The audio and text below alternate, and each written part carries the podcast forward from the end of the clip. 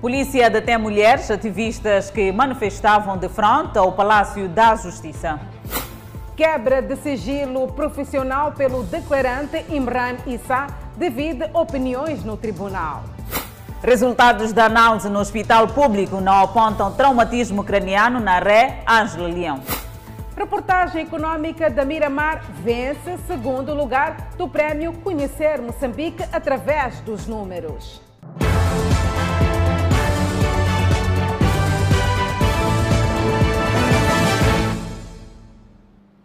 Boa noite, estamos em direto e em simultâneo com a Rádio Miramar e com as plataformas digitais. Polícia diz que é ilegal a manifestação do Observatório da Mulher que aconteceu hoje na cidade de Maputo. O grupo foi manifestar de frente do Palácio da Justiça no quadro dos 16 dias de ativismo pelos direitos das mulheres. Mais uma manifestação barrada pela polícia em Maputo. Desta vez, um grupo composto por 20 mulheres, por sinal ativistas, decidiu se manifestar de frente ao edifício do Palácio da Justiça, na Baixa da cidade de Maputo. O movimento acontecia no quadro dos 16 dias de ativismo pelos direitos das mulheres. De imediato, um forte contingente policial travou a manifestação e levou as mulheres à 18ª Esquadra ativistas que estão preocupadas com a situação do país, ativistas que estão a reivindicar em, em, relação à situação das mulheres que estão a morrer todos os dias em Cabo Delgado, que estão preocupados com a violência nos hospitais, estão preocupadas com as situações todas de tortura das mulheres, bota lá na Njavela, estamos preocupadas com a situação que está acontecendo nas nossas casas. Não podemos tolerar este tipo de situação. E se a polícia nos detém, é porque são coniventes, é porque concordam com a violência. A polícia na cidade de Maputo diz que a manifestação era ilegal. Fazer uma manifestação ilegal. Era ilegal porque não requereram. Está por escrito neste caso, não é um pedido verbal, é uma manifestação escrita, escrita e, e, e aguardar o aval da pessoa competente para dar essa autorização. As manifestantes dizem que submeteram os documentos a tempo. E nós nos fizemos a manifestação devidamente legais nós fizemos o aviso da manifestação a todas as entidades legais estabelecidas por lei e esperamos o prazo legal que as instituições devem se pronunciar. Mas ainda, a lei estabelece quatro dias para as entidades, autoridades civis e policiais se pronunciarem. Decoraram nove dias e as autoridades não se pronunciaram. As 20 mulheres manifestavam pelos direitos da mulher que, segundo elas, não estão a ser respeitados foram chamados na 18ª Esquadra para esclarecer quais foram os trâmites levados para a manifestação. Tendo esclarecido então o caso, foram libertadas e continuaram com a sua manifestação. Se elas pretendem fazer uma manifestação, não podem colocar em causa as outras atividades. Então, sendo assim, uh, o comandante da esquadra local para o local onde elas se encontravam. Então, pediu uh, uma reunião né, com elas, de modo a sensibilizá-las para que não pautem por uma manifestação ilegal. O Centro de Integridade Pública demonstra preocupação devido à ação da polícia e diz que no país tornou-se um pânico para as autoridades ver um grupo a manifestar-se. Só o facto de ter um grupo de pessoas juntas e a quererem hum, defender algum direito em Moçambique tornou-se um pânico para as nossas autoridades e principalmente para a polícia. Isso mostra eventualmente que temos uh, aqueles que governam este país ou mesmo a polícia, é um sistema mais de repressão e menos de diálogo. Após a conversa com o comandante da esquadra, as mulheres do Observatório da Mulher continuaram a sua marcha. Clima de tensão marca o segundo dia da semana do julgamento das dívidas ocultas. O declarante Imran Issa fez revelações inéditas acerca do réu Antônio Carlos do Rosário.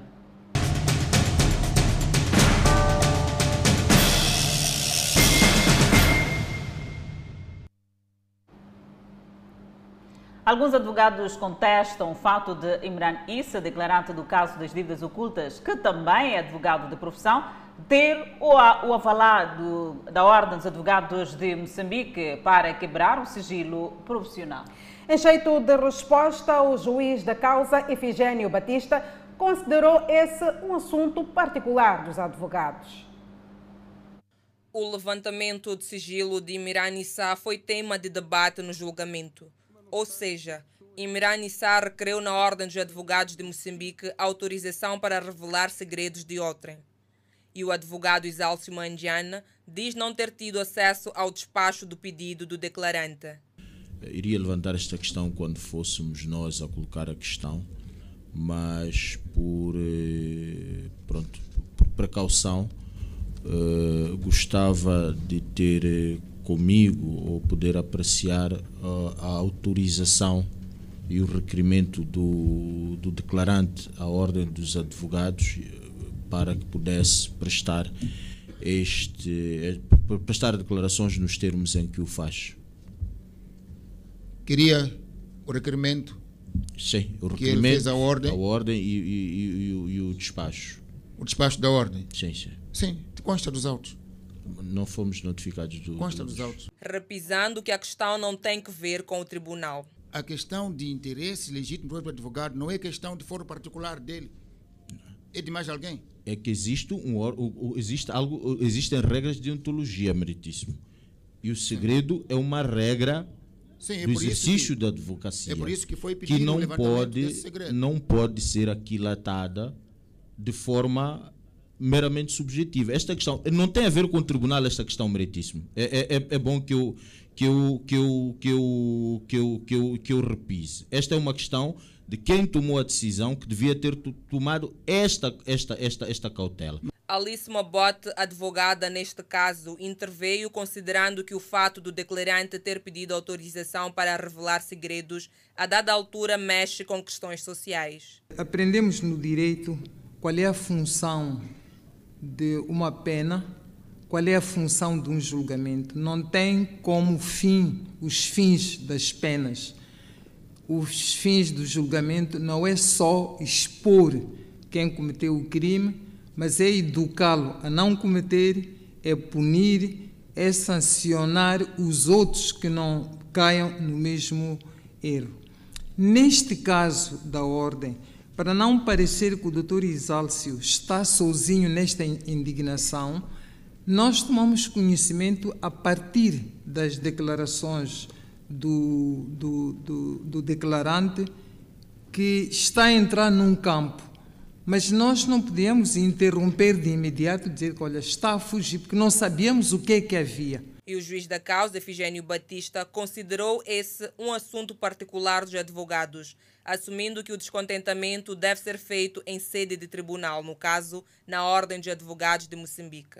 Estão a usar essas câmeras, porque isso aqui é transmitido em direto, o julgamento é transmitido em direto, este ato da audiência estão em julgamento é transmitido em direto, e os advogados estão a usar este fato, esta este, este fato de ser transmitido em direito para transmitir o vosso descontentamento com a Ordem dos Advogados, designadamente com as pessoas que dirigem a Ordem nesse momento.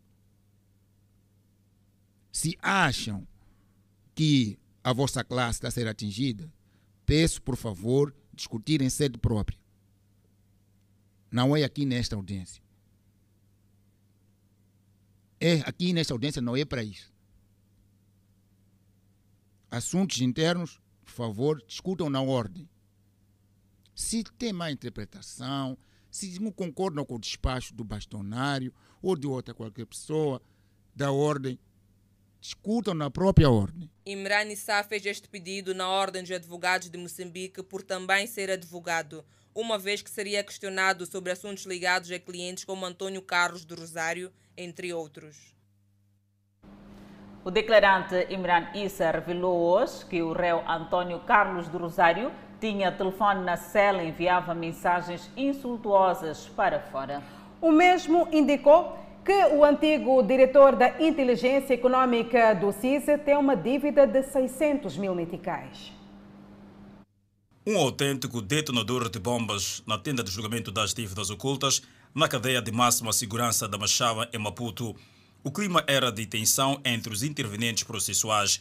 O declarante do dia, Iram Issa, que foi advogado e confidente do réu Antônio Carlos do Rosário, fez várias revelações. Desde a altura que o senhor Antônio Carlos do Rosário ficou detido na cadeia civil, presumo que já deve ter mudado uns cinco ou seis números. Por que, é que presume? Eh, tenho certeza, porque são, são de vários números. Ele comunicava que já estou neste número, falávamos por WhatsApp várias vezes. E, e, e da vez que recebi a ameaça, fiz questão de, de tirar uma cópia e apresentar às autoridades. E ele várias vezes já me mostrou as trocas de mensagem do telefone dele que trocava com o Presidente da República, mas não sei se era verdade. Qual presidente? O atual. Mostrou-me mensagens, estou a trocar mensagem com o chefe, está aqui. Mas agora, se era verdade, se era o número do presidente, isto não sei. Acumulando as funções de colaborador do Serviço de Informação e Segurança do Estado e de advogado, Iram Issa disse que recebia 110 mil meticais mensais pelo Serviço de Advocacia. O seu antigo cliente, o réu Antônio Carlos do Rosário, deve cerca de 600 mil meticais. Está-me a dever muito. O seu atual o doutor Alexandre Chival, na altura que fiz a entrega da minha documentação, fiz questão de fazer menção, mas abdiquei por uma questão de ética, abdiquei desses honorários, porque não queria uh, estar envolvidos em mais problemas, mas tenho outros pendentes de caráter pessoal com o Sr. Antônio Carlos do Rosário. Com o nervosismo a tomar conta da tenda, o antigo diretor da inteligência do CISI acabou por abandonar a sala. Eram 3 horas e 50 minutos. O oficial diz que o Sr. Rosário está na casa de banho e não está a rezar. E vamos. Um, então, qual é a sugestão? Doutor, doutor Felipe. Bom, se o advogado não se opuser, é uma questão temporária, eu posso continuar. É só o advogado também não está presente.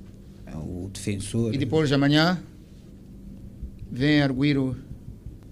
Depois, depois de amanhã, vem arguir, vem arguir algo.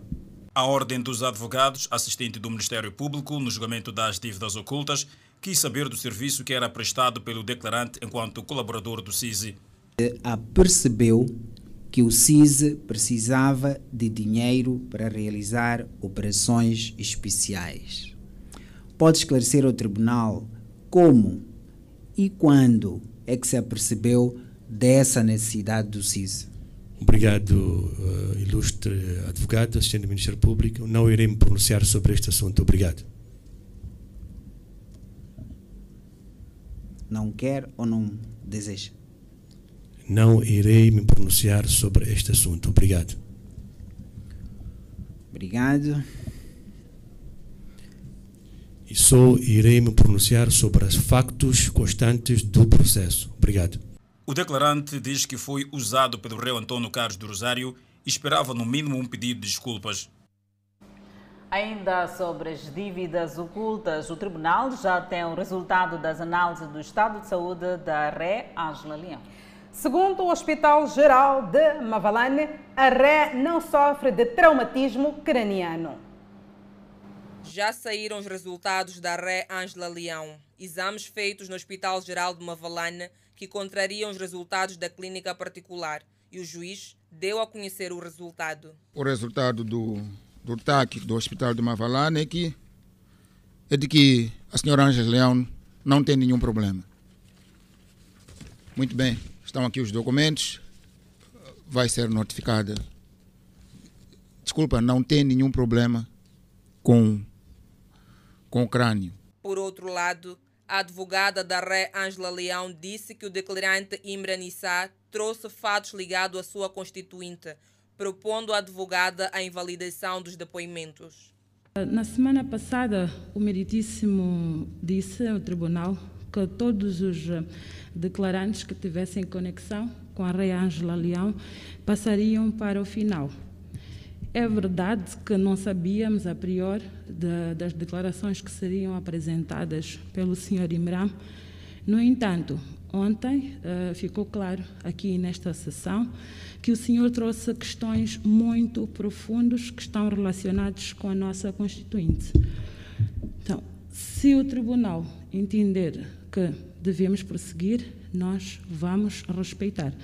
No entanto, temos base legal para solicitar a inutilização parcial da prova que foi produzida relacionada com a ré Ângela Leão. O juiz não vê motivo de nulidade dos depoimentos, entretanto, afirma que o declarante Imran Issa poderá voltar ao tribunal para pronunciar-se sobre assuntos ligados à ré Ângela Leão na sua presença.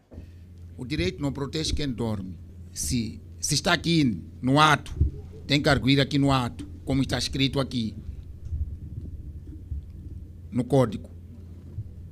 Se é nulidade, tem que arguir aqui dizer, meritíssimo, isto aqui é nulo, como os outros fazem. Protesto, isto aqui, depois o tribunal faz um despacho a, a, a indeferir ou a diferir o protesto, depois o Tribunal Superior vai averiguar se o advogado tinha razão ou não tinha. Ainda neste julgamento, mais uma vez o término tardio das audições foi trazido por Abdul Ghani. Espero que esteja bem disposto depois desta maratona mais longa. Acho que esta, este esta noite ficou no Guinness, é? até as duas e meia da manhã. Felizmente que eu não estava a casa, senão não aguentava. E o juiz da causa, Efigênio Batista, afirma que é humano e tem noção da subcarga, mas as declarações obrigam que o tribunal prossiga. O tribunal até se sente, porque aqui tem pessoas que têm uma certa idade, não é? De coração. Sinto mesmo quando chegamos àquela hora, porque o tribunal nota que as pessoas mesmo estão cansadas. Mas quando já se tem declarações para consignarem ata, o tribunal não tem outro remédio. Estes fatos ocorreram numa altura em que ainda estava a ser ouvido Imran Issa no seu segundo dia. Clima de tensão que marca o segundo dia da semana do julgamento das dívidas ocultas, sendo que o declarante Imran Issa fez revelações inéditas acerca de António Carlos do Rosário. Acontecimentos estes que Danissa Moiano vai analisar em estudo.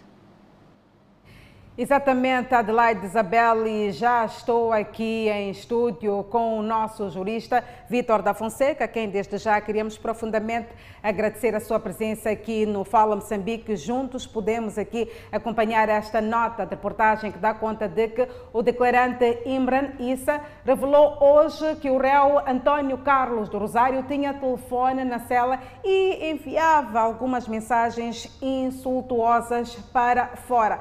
Falou ainda da dívida que António Carlos do Rosário tem. Que implicações é que estas declarações podem ter em sede de tribunal e também não está aqui, de certa forma, a colocar-se em causa o sistema de vigilância do Serviço Nacional das Prisões? Muito obrigado a todos os telespectadores da TV Miramar, em especial Fala Moçambique, para a cidadania samoiana, eh, por esta eh, eh, situação que estamos a viver em Moçambique, das dívidas ocultas que acabam deixando preocupado volta de 30 milhões de moçambicanos em sede deste processo. Temos aqui é, o declarante, naturalmente, que também porta uma outra profissão, que é advogado, que ele é regido pelas normas deontológicas da própria Ordem dos Advogados de Moçambique, que tem é, esta primazia simplesmente de conduzir aquilo que é a verdade, o que demonstrou mais uma vez parece que aqui existe uma vingança por parte do Antônio do Rosário e, e a parte do declarante. Portanto, havia um processo próprio, se ele disse muito bem que estava sendo ameaçado pelo Antônio do Rosário e poderia ter aberto um processo competente de ameaças e provar em tribunal aquilo que eventualmente esteja a acontecer. Mas o que daqui demonstrou mais uma vez, quando fala-se da vigilância que trazia os telemóveis e tudo mais, isto é da competência dos serviços nacionais penitenciários poderem verificar o que este, este, este, este arguido ou réu porta dentro do estabelecimento penitenciário. Portanto, isto pode ainda ser um contraditório. Nós sabemos muito bem que dentro das entidades, ou seja, do estabelecimento penitenciário, temos lá alguns trabalhadores que portam consigo eh, alguns telemóveis, poderia ter pedido uma mensagem, como também o Antônio do Rosário pode trazer o seu contraditório, porque neste momento nós só ouvimos a parte do ISA, na qualidade de declarante, a falar em detrimento eh, do, do, do, seu ex-constituinte, eh, o Antônio de Rosário. Portanto, estamos a dizer que aqui são colegas essas duas pessoas, porque o mesmo era colaborador do CISE e disse muito bem quando remete à Ordem dos Advogados de Moçambique, nos termos do número 4 do artigo 79, eh, com que seja quebrado o sigilo profissional. O que nós esperávamos a nível deste tribunal não era aquilo que nós ouvimos por parte do ping-pong do Antônio do Rosário, como também é, é, do ISA. Portanto, esta é mais uma situação que demonstra que lá foi no espírito de vingança, não de busca da prova material, tendo em conta que em processo penal tem um princípio fundamental da vinculação temática que o juiz e o tribunal estão vinculados, mas aquilo que estamos a ver lá parece que é, há um contraditório nessas informações.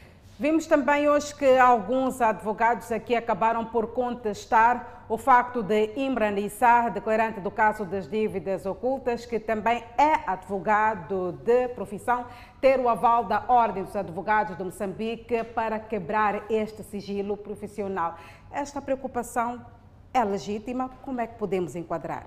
Portanto, é, há um adágio que, naturalmente, é, o direito constitucional é, nos remete, temos no sistema jurídico moçambicano, remete-nos ao direito é, é, também português. Exato. Portanto, temos aquela situação de um advogado delator. Portanto, o advogado, em todos os pirâmides da vida da administração da justiça, independentemente do seu constituinte ou ex-constituinte, não pode falar daquilo que era sigilo profissional em sendo de um determinado julgamento. Mesmo que este constituinte, conforme disse o Issa, que ele, o Antônio de Rosário, devia-lhe alguns honorários que não foram pagos. Portanto, ali viu-se mais uma vez um espírito de vingança, não um espírito naturalmente de trazer a verdade material que o tribunal assim o pretendia o receber. Portanto, em sede também de tanto, é, é, é, quando ele remeteu um requerimento a nível é, da Ordem dos Advogados de Moçambique a pedir com que seja quebrado o sigilo profissional. O sigilo profissional tem as suas reservas. Portanto, não é aquela situação em que nós encontramos um advogado delator que veio a informar aquilo que o seu constituinte teria desconfiado no passado. Ali deveria responder às questões de natureza crime para a administração da justiça, para a busca desta prova material. O que não aconteceu, mais uma vez, e o assistente à Ordem dos Advogados de Moçambique questionava a, a UISA, na qualidade de declarante, certas questões do prazo do próprio, é, do próprio processo. Ele diz que é, ele não podia responder por questões de sigilo, sigilo profissional e lhe remetia mais uma vez questões de CIS, eu não vou responder. Portanto, quando ele pede à Ordem dos Advogados de Moçambique a quebra do sigilo profissional, ele deveria falar, teria falado tudo aquilo que lhe traz neste processo, mas ele foi lá num método de vingança. Nós encontramos até o próprio tribunal, quando o juiz várias vezes a exortar o mesmo para que fosse na calma, fosse sereno e respondesse às questões e quando não fosse possível, não respondesse às questões. Mas estamos em sede, naturalmente, porque ainda disse muito bem, de uma forma exorbitante em sede de julgamento, se a ordem dos advogados assim o entender, pode me aplicar uma sanção. Estamos a impor aqui uma situação que naturalmente não é, não é saudável quando o declarante fala nessa, nessa perspectiva. Portanto, e o Dr. Felipe Citoy lhe remeteu mais uma vez a Lei 14 2013, de 12 de agosto, que preconiza a lavagem de dinheiro, que os advogados também podem, é, naturalmente, serem é, iniciados a lavagem de dinheiro. E mais uma vez chama-se a responsabilidade de todos para cautelar essas mazelas que possam advir em detrimento de certas posições. Vamos passar para um outro ponto. Vimos também que o relatório do Hospital Geral de Mavalane contradiz os resultados da clínica particular. Aqui, qual é que será a verdade, doutor? O que é que terá acontecido? Até que ponto é que estes resultados podem comprometer a ré Ângela Leão? Portanto, nós temos neste momento, eh, ela foi a uma clínica privada, tendo em conta que nós sabemos muito bem, é, pessoas que têm condições financeiras sustentáveis têm recorrido às clínicas privadas para poderem serem selecionados os seus casos em casos de saúde, tendo em conta que este é mais um direito constitucional, está plasmado a nível da Constituição, direito à saúde. Nós sabemos muito bem tanto mesmo que o diretor eh, nacional eh, eh, da saúde, nós encontramos diretor nacional do Estado Central, desculpe, terá perdido a vida a caminho da África do Sul se demonstrou mais uma vez que ele não confiava nas nossas instituições de saúde. Portanto, é desta forma que a própria Ré Ângela preferiu ir ao hospital privado, só que aqui entra aquele princípio da desconfiança dessas entidades. De salientar que quando nós vamos ao hospital privado ou qualquer tipo de hospital, nós encontramos os mesmos médicos estão no hospital público, estão no hospital privado. Portanto, o que devia se fazer mais uma vez era o tribunal solicitasse os médicos que avaliaram a sanidade da Ré Ângela Leão e chamasse mais uma vez ao Hospital de Mavalane como é que chegaram a, um, a, a, informações contraditórias? Se por alguma eventualidade o hospital privado tenha defraudado ou alterado a origem da sanidade, eh, eh, saúde desta senhora, desta senhora Ângela Leão, pode ser responsabilizado criminalmente se aqui tivermos a certeza que houve uma falsificação dos dados. Portanto, temos também ir que, eh, em termos de, de, fiabilidade das informações eh, dos nossos hospitais públicos, é se desconfiar. Há muitos que vão aos hospitais eh, que não são tratados como devem serem tratados. Portanto, as nossas máquinas também deve-se verificar que tipo de máquinas foram usadas para poder, naturalmente, termos os resultados que nós tivemos. Não podemos ir aqui na margem que a senhora Ângela Leão tenha defraudado a informação. Estamos, naturalmente, a querer eh, colocar a questão de segurança que ela tem na saúde dela. Doutor Vitor da Fonseca, queríamos agradecer profundamente a sua presença aqui nos estúdios do Fala Moçambique para esta breve análise. Já sabe, quer acompanhar este julgamento das dívidas ocultas em direto, pode sim se dirigir à página do Facebook do Fala Moçambique, que poderá acompanhar aqui o que está a acontecer neste julgamento das dívidas ocultas. Adelaide Isabel, deste lado é tudo e passo a palavra para ti.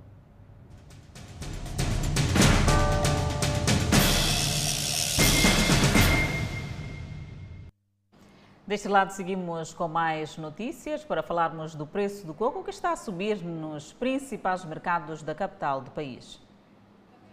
Um condimento quase que indispensável na preparação de alguns pratos. Por estes dias, o desejo está condicionado pelo preço. O coco que antes custava entre 10 a 12 meticais chega agora a 30 meticais.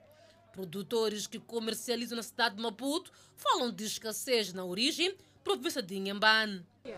Aqui em Inhambane não, não tem coco. Em Inhambane estamos a comprar muito caro. No mercado grossista do Zimpeto, os vendedores falam de uma ginástica para fazer chegar o coco ao mercado. Se naquele tempo eu levava 3 mil, agora só posso levar 2 mil só. Yeah, porque o coco está muito caro mesmo lá em Ambane. Quem compra para revenda em mercado da Província de Maputo, o coco sai a 35 meticais. Vende 35, só ganhar 5. Ainda assim, o setor do coco não deixa de registrar procura de clientes. No mercado da Praça dos Combatentes, também registra subir de preço. O coco chega a custar entre 35 a 40 meticais. As donas de casa dizem que foram obrigadas à contenção. Reduzir para um coco. Um condicionamento que atinge quem viu no negócio do processamento do coco a máquina sem procura. As máquinas estão operacionais e prontas para receber o coco. O que falta mesmo são os clientes que, por conta da subida do preço do coco, o negócio fica condicionado. Ou seja, se cada uma entrava para lá entre 4 a 5 cocos, hoje o cenário reduz para um coco ou sem ninguém por dia. No início estava a ocorrer bem, mas agora com o preço, o elevado do preço, já não é como antes. Dona Sandra confecciona refeições, o coco é indispensável. Ela mantém os pratos para agradar os seus clientes. Yeah, é muito difícil, mas tem que preparar porque os clientes gostam mais caro de amendoim. Para quem se diz conhecer o negócio do coco, aponta a concorrência como as indústrias de processamento do coco na origem da subida do preço. A procura lá é maior porque já tem fábrica de processamento de, de óleo, sabão. Então a procura é maior e a oferta do agricultor é menor. Os vendedores afirmam que o cenário nos próximos dias poderá ser de escassez do coco. Estaleiros nas bermas das estradas continuam a funcionar normalmente.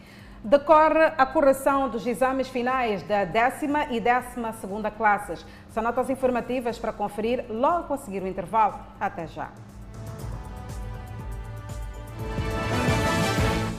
De volta ao Fala Moçambique, estaleiros continuam em funcionamento normal, mesmo depois do término do prazo para remoção nas bermas das estradas na Matola.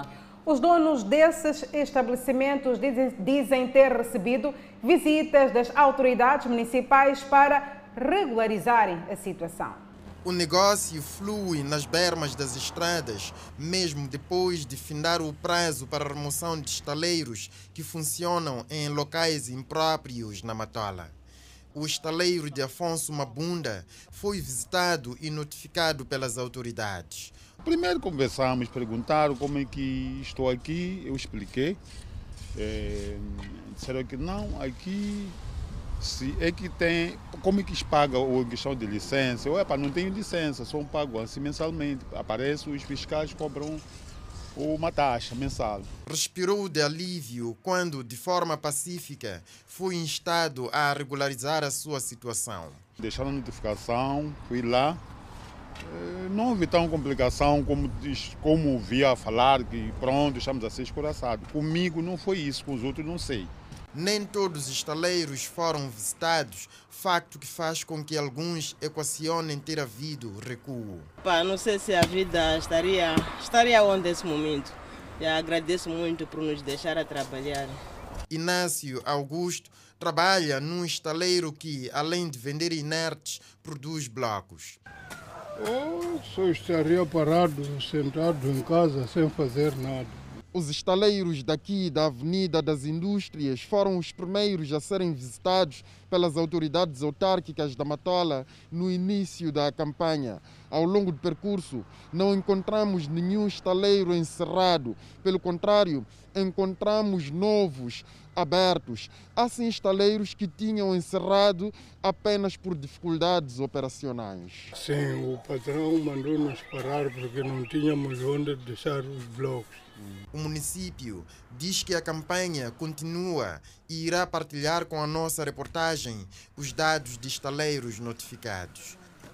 Respeitamos o setor da educação, onde o processo de correção de exames finais já iniciou e decorre a bom ritmo. Algumas escolas já têm prazos para publicar os resultados.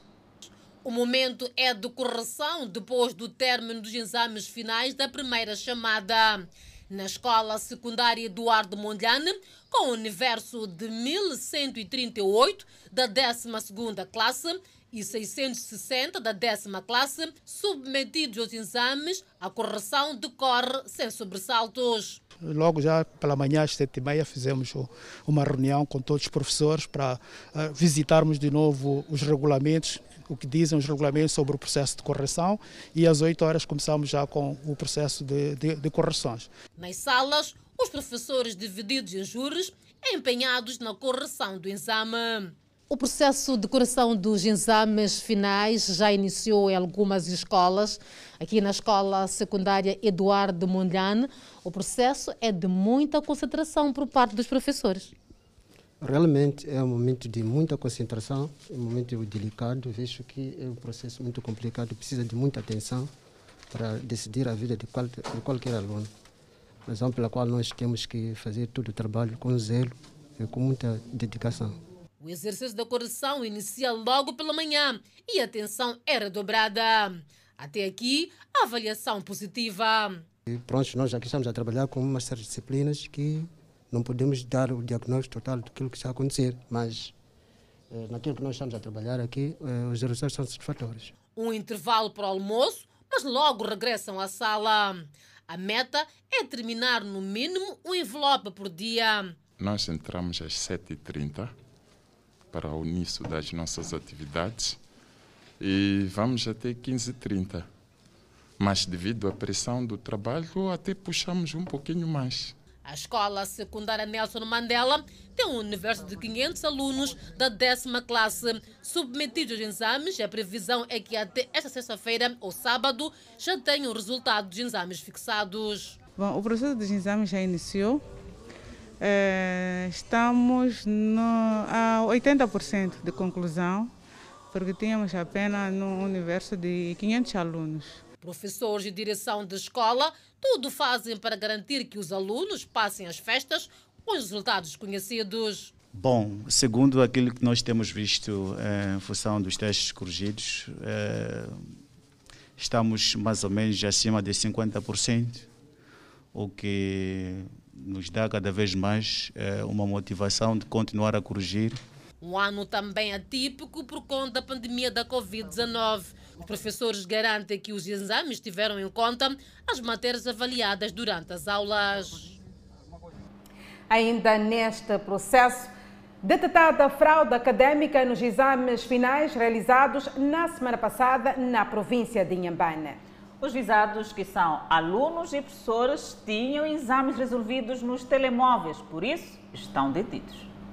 O esquema tem como protagonista este jovem, aluno da 12ª classe na Escola Secundária 25 de Novembro, em Zavala, que através dos seus colegas é solicitado para resolver alguns exames em jeito de preparação.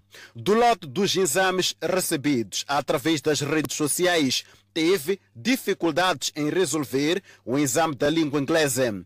Aqui viu-se obrigado a solicitar apoio dos colegas. Vieram à minha casa, opa Pedro, ajuda-me, vamos resolver juntos esses exercícios, aqui eu tenho dúvidas e tudo mais. Então uma vez, uh, outros alunos apareceram para me ajudar lá aqui. Eu simplesmente não quis verificar o ano e tudo e resolvi o exame. Recebíamos coisas da escola e na verdade vamos a resolver, como o colega disse, como preparação. Um dos professores envolvidos no esquema e ora a contas com as autoridades em Zavele assume ter resolvido o exame a pedido dos seus colegas, mas nega que foi em troca de valores monetários. Eu assumo que errei, devia ter verificado primeiro de que ano era o exame e se calhar levar o caso ou reportar ou chamar a atenção, mas o meu grande erro de não ter verificado aquilo como era foto ao telefone, com pouca qualidade, aí fiquei enganado. Eu, pelo menos, participei no ambiente da realização de exame e correu tudo bem. Por isso, estou assim, sem perceber o que está acontecendo, mas também com a consciência limpa, porque eu sou um profissional que sempre zelei pelas minhas funções e faço com todo prazer. O Cernic diz que não há dúvidas de que os professores Ora, há contas com as autoridades estão envolvidos no esquema de cobranças ilícitas aos alunos. Alcer Squamb fez saber que investigações continuam junto dos alunos para perceber da proveniência dos referidos exames encontrados nos seus telemóveis. E seguimos com outras notícias. Continua o problema de má travessia de peões na Estrada Nacional número 4, que ignoram a ponte pedonal. Muitos dos que deixam de usar a ponte pedonal são os que saem com cargas de machambas. A escassos metros da ponte pedonal, Arsênio, com fardo de hortícolas na cabeça, atravessa a rodovia, partilhando o asfalto com veículos em marcha. Questionado, atrapalha-se e pede desculpas à nossa reportagem. Sorry, desculpa. Desculpa. Aí vem outro homem com carga na cabeça. Arrisca-se com veículos em alta velocidade. Há poucos a usarem a ponte pedonal. Subi da ponte e veio até aqui na paragem. Sim, papai, nós costumamos atravessar a ponte já ir para na Machamba. Não, não dá para passar daqui, senão morto se bater com carros. Não faltam apelos. Falamos muitas vezes, Eles não aceitam, estão dizendo que aqui é via rápida. Há relatos de acidentes mortais. Um dia um, um, um senhor estava a vir com jumba, com, com trochas aqui, quando chegaram aqui foi batido com, com carro. Sim, papá. Contraiu ferimentos, morreu? Morreu, sim, papá. Morreu? Sim.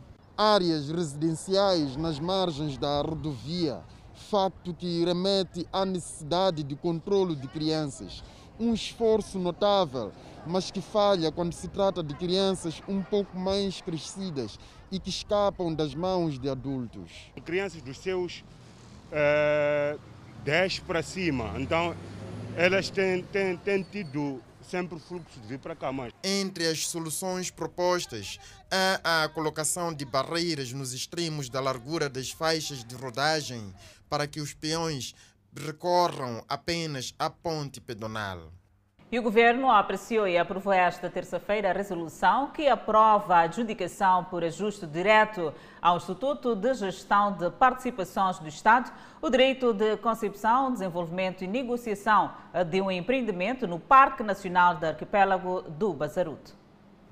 A 41ª sessão ordinária do Conselho de Ministros desta terça-feira apreciou e aprovou o decreto que altera a designação do Fundo de Desenvolvimento Agrário, passando a ter a designação de Fundo de Fomento Agrário e Extensão Rural, Fundo Público e define as suas atribuições. O decreto visa adequar as instituições ao regime jurídico estabelecido no decreto número 41/2018 de 25 de julho e conferir ao setor uma instituição especializada e vocacionada na provisão de serviços de extensão e assistência ao meio rural para contribuir significativamente para a segurança alimentar e nutricional e a melhoria da renda das famílias. Por outro lado, o Executivo apreciou e aprovou o decreto que cria o Parque Nacional de Maputo e extingue a Reserva Especial de Maputo.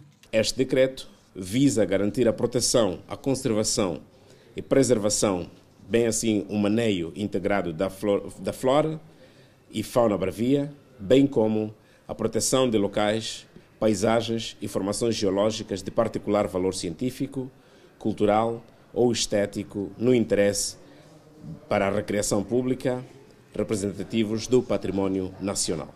Ainda nesta sessão, o Conselho de Ministros apreciou as informações sobre o balanço e perspectivas da aplicação das medidas para a contenção da propagação da pandemia da Covid-19, enquanto durar a situação de calamidade pública. Autoridades apresentam gestão da política de deslocados na província de Cabo Delgado. Enquanto isso, Senam, na província de Maputo, retém quatro estrangeiros. São notícias a acompanhar logo após o intervalo. Até já.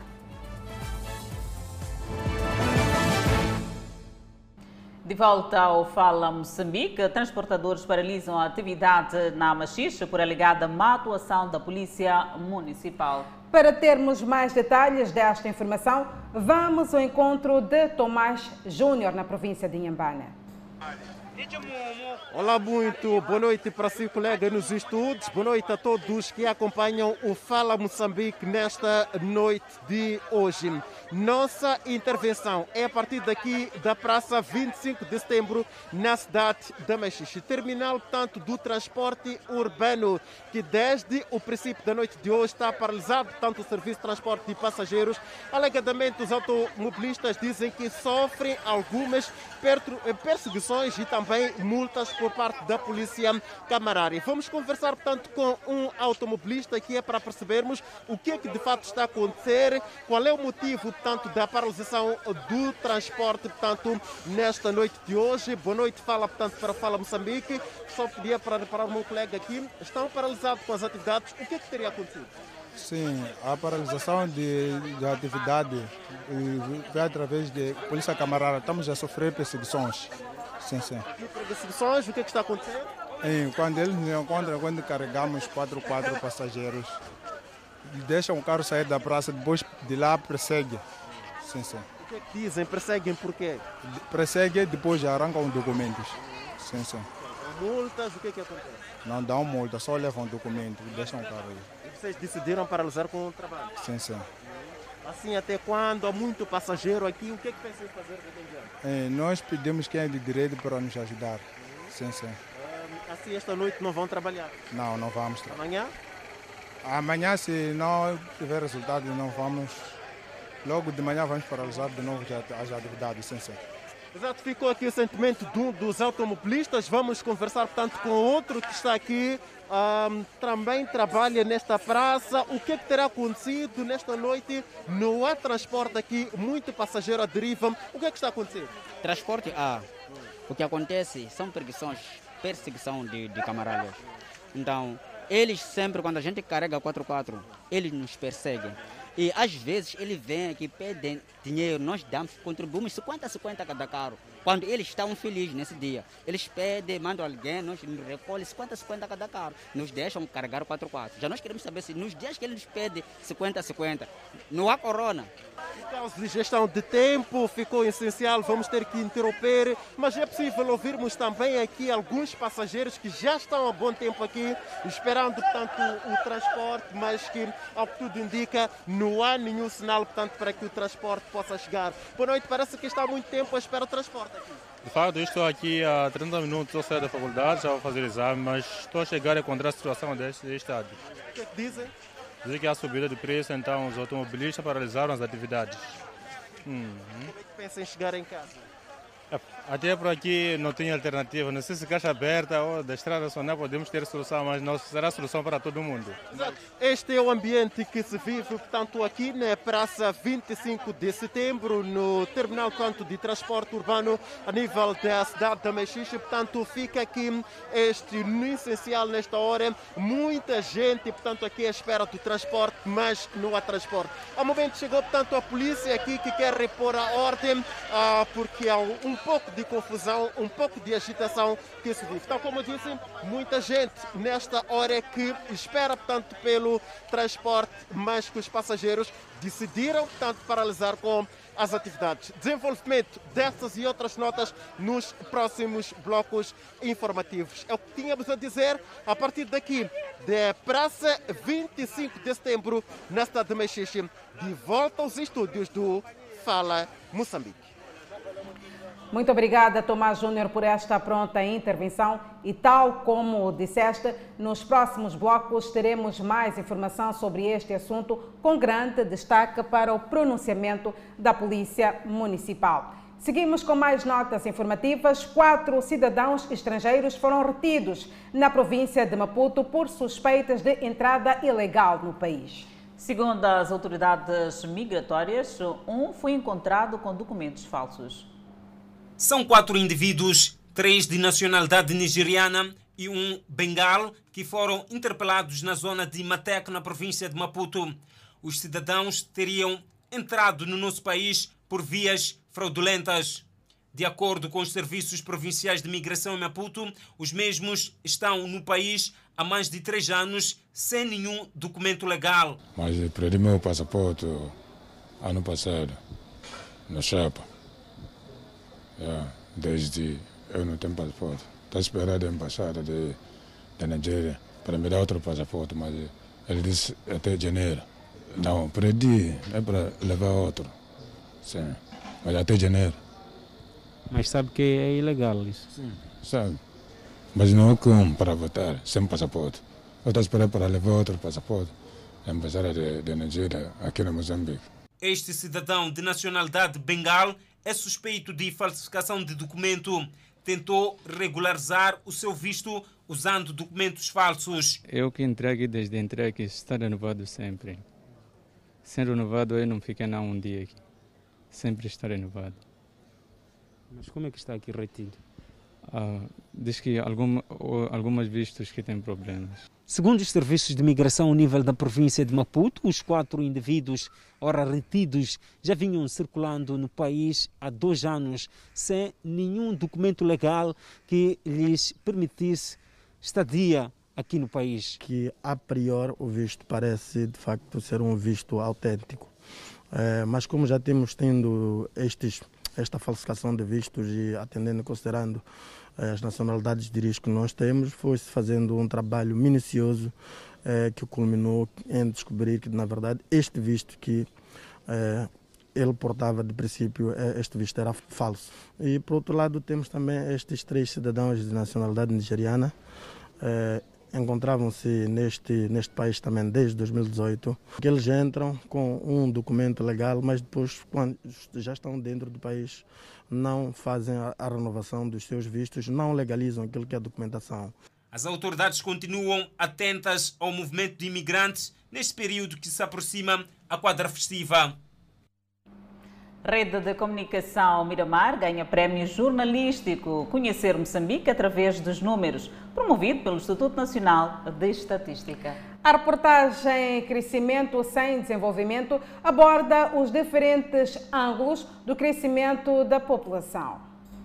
Com a reportagem Crescimento sem Desenvolvimento, que retrata os desafios do crescimento populacional no contexto de pressão dos serviços públicos, a Rede de Comunicação Miramar ganhou o prémio para a categoria de televisão da segunda edição do concurso Prémio Jornalístico Conhecer Moçambique através dos números, promovido pelo Instituto Nacional de Estatística. A matéria da autoria do repórter e apresentador Edson Arante foi exibida no Fala Moçambique e no programa Economia e Negócios. Em 10 minutos, trouxe a problemática do boom democrático e soluções.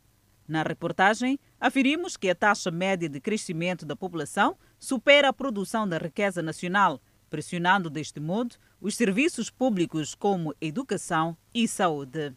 Mais um prémio para a TV Miramar. Deputados combatentes passam a ter estatuto social. E a NGD apresenta a estratégia de gestão de deslocados da província de Cabo Delgado. São notas informativas para conferir logo a seguir o intervalo. Até já. É o Fala Moçambique que está de volta. O Instituto Nacional de Gestão e Redução dos Riscos e Desastres apresentou em Pemba a política e estratégia de gestão de deslocados internos. Este é um instrumento aprovado pelo Conselho de Ministros a 3 de agosto do corrente ano. O país conta atualmente com mais de 800 mil deslocados internos por conta do extremismo violento que assola a província de Cabo Delgado e ataques armados na região centro. Os desastres naturais que ciclicamente devastam o território nacional são também outro motivo que contribui para o aumento dos deslocamentos. São situações que têm desafiado o governo a adotar medidas visando garantir assistência às vítimas. Precisamos ainda de ir revisitando o plano diretor para a redução do risco de desastres do nosso país para o período 2017-2030 aprovado pelo Governo em outubro de 2017, cujo objetivo principal é reduzir a perda de vidas humanas e prevenir o surgimento de novos riscos de desastre. Para sistematizar as ações de prevenção, preparação da resposta aos deslocamentos, a resposta e a recuperação, o Governo aprovou em agosto do presente ano a política e estratégia de gestão de deslocados internos, que, dentre várias ações a serem executadas, se destacam. Acolher, criar, registrar e atribuir identificações a deslocados, identificar uh, as capacidades à vida habilidades os potenciais deslocados para melhorar, melhor orientar os seus enquadramentos profissionais e socioeconômicos, entre outros. Para a operacionalização do instrumento serão necessários 818 mil euros, dos quais 15% estão disponíveis. O Conselho Norueguês dos Refugiados, a Organização Internacional para as Migrações, a Oxfam Sul-Africana e a Agência das Nações Unidas para os Refugiados são os parceiros internacionais envolvidos no seu financiamento. Uh, esperamos que essa percentagem vai aumentar, mas eu penso que a coisa mais importante aqui é que, como parceiro, nos comprometemos a continuar a mobilizar recursos para garantir a implementação total uh, uh, do plano uh, de ação que existe neste período de três anos. As autoridades na província de Cabo Delgado, palco de incursões terroristas e de deslocamentos forçados, olham com otimismo este instrumento. Porque bolsas de atrocidades terroristas e de bandada ainda persistem, o desafio de fazer a gestão dos deslocados internos na província de Cabo Delgado dos assentados nas províncias vizinhas de Nampula e de Niassa, dos que se refugiaram e que são deportados através da fronteira de Rovuma, implica também deslocar-se no campo teórico da política e da estratégia para o terreno no sentido de reforçar a capacidade de coordenação, de prevenção. Deputados combatentes passam a ter estatuto especial depois da aprovação da controversa Lei de Estatuto, Segurança e Previdência Social do deputado pela Assembleia da República. A aprovação na generalidade do projeto de revisão pontual da Lei nº 31, para 2014, de dezembro. Estatuto, Segurança e Previdência Social do deputado foi unânime. Ou seja, nenhum deputado da Frelimo, Renam ou MDM se opôs ao dispositivo legal. Depois de aprovado pelos deputados da Assembleia da República, esse instrumento legal para sua implementação poderá custar ao Orçamento de Estado 74,7 milhões de meticais por ano. Mas as regras não serão todos os deputados a serem abrangidos por esta lei. É preciso que tenha exercido um mandato, desde que seja combatente pensionista e tenha descontado 13% do salário base. A Comissão dos Assuntos Sociais, do Gênero, Tecnologias e Comunicação Social na Assembleia da República fundamenta. Nos termos da Lei 31 para 2014, de 30 de dezembro, que aprova o Estatuto, Segurança e Previdência do Deputado, o sistema de previdência do deputado estabelece direitos após a cessação do mandato. O artigo 44 da Lei 31 2014, de 30 de dezembro, estabelece que o deputado adquire o direito à pensão de aposentação, equivalente ao salário base atualizado da função mais alta exercida, quando preencha um dos requisitos. Com vista a conferir maior dignidade ao deputado, que seja combatente pensionista e tenha exercido o mandato, pretende-se proceder a uma revisão pontual da Lei nº 31, 2014, 30 de dezembro, de forma a salvaguardar os direitos e prestigiar os feitos inesgotáveis dos combatentes da luta de libertação nacional, da defesa da soberania e da democracia. O presidente da primeira comissão assegura ainda que, para revisão pontual, o documento foi alvo de uma verificação profunda. A emissão do parecer atinente ao projeto de lei de revisão da Lei nº 31-2014, de 30 de dezembro, Estatuto de Segurança e Previdência Social do Deputado, a Comissão dos Assuntos Constitucionais, Direitos Humanos e Legalidade procedeu à análise na generalidade e na especialidade. Para melhor compreensão da matéria, os deputados da Comissão dos Assuntos Constitucionais, Direitos Humanos e Legalidade procederam à análise individual em grupos parlamentares e em plenária da Comissão. O Parlamento apresentou e apreciou a informação do Gabinete Parlamentar de Prevenção e Combate ao HIV e SIDA. É hora de observarmos um breve intervalo, mas antes a previsão do estado do tempo para as próximas 24 horas. No norte do país, Pemba 31 de máxima, Lixinga 29 de máxima, Nampula 36 de máxima. Seguimos para a zona centro do país. Teta com uma máxima de 40, Quilimana 38, Chimoio 36, Beira 32. Já na zona sul do país, Vilanculo de máxima poderá registrar 32, Nhambane 32, Xaxai 30 e Maputo cidade capital. De máxima poderá registrar 28 graus Celsius e uma mínima de 23.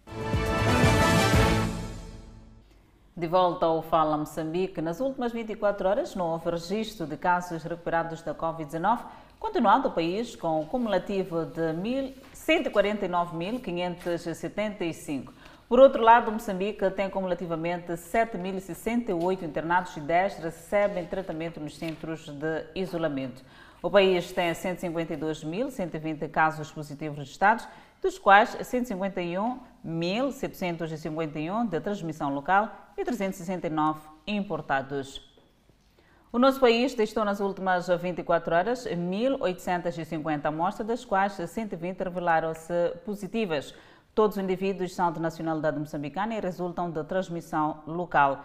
E nas últimas 24 horas, o país não notificou óbito em paciente infectado pelo novo coronavírus. Por isso, continua com 1.941 vítimas mortais. Neste momento, Moçambique tem 600 casos ativos da pandemia viral. E continuamos a olhar a informação. Exatamente, Adelaide, fora de portas. A Itália limita a movimentação de pessoas que ainda não foram vacinadas contra a Covid-19 a uma variedade de locais e também serviços. As medidas foram anunciadas no mês passado. Antes mesmo da descoberta da variante Omicron, altamente contagiosa, e ocorre no momento em que os casos do coronavírus começam a aumentar em toda a Itália, embora em um ritmo mais lento do que em muitos outros países europeus. A polícia começou a aplicar a medida desde a madrugada, com qualquer pessoa flagrada sem o atestado de saúde enfrentando uma multa automática de 400 euros. A Itália tem uma das maiores taxas de absorção de vacinas do mundo, com 80% de toda a população a receber uma ou duas vacinas, enquanto cerca de 15% das pessoas recebem uma injeção de reforço. O Fala Moçambique fica por aqui. Obrigada pela atenção dispensada. Nós voltamos a estar juntos amanhã, à mesma hora, aqui no seu jornal. Até lá, fique bem.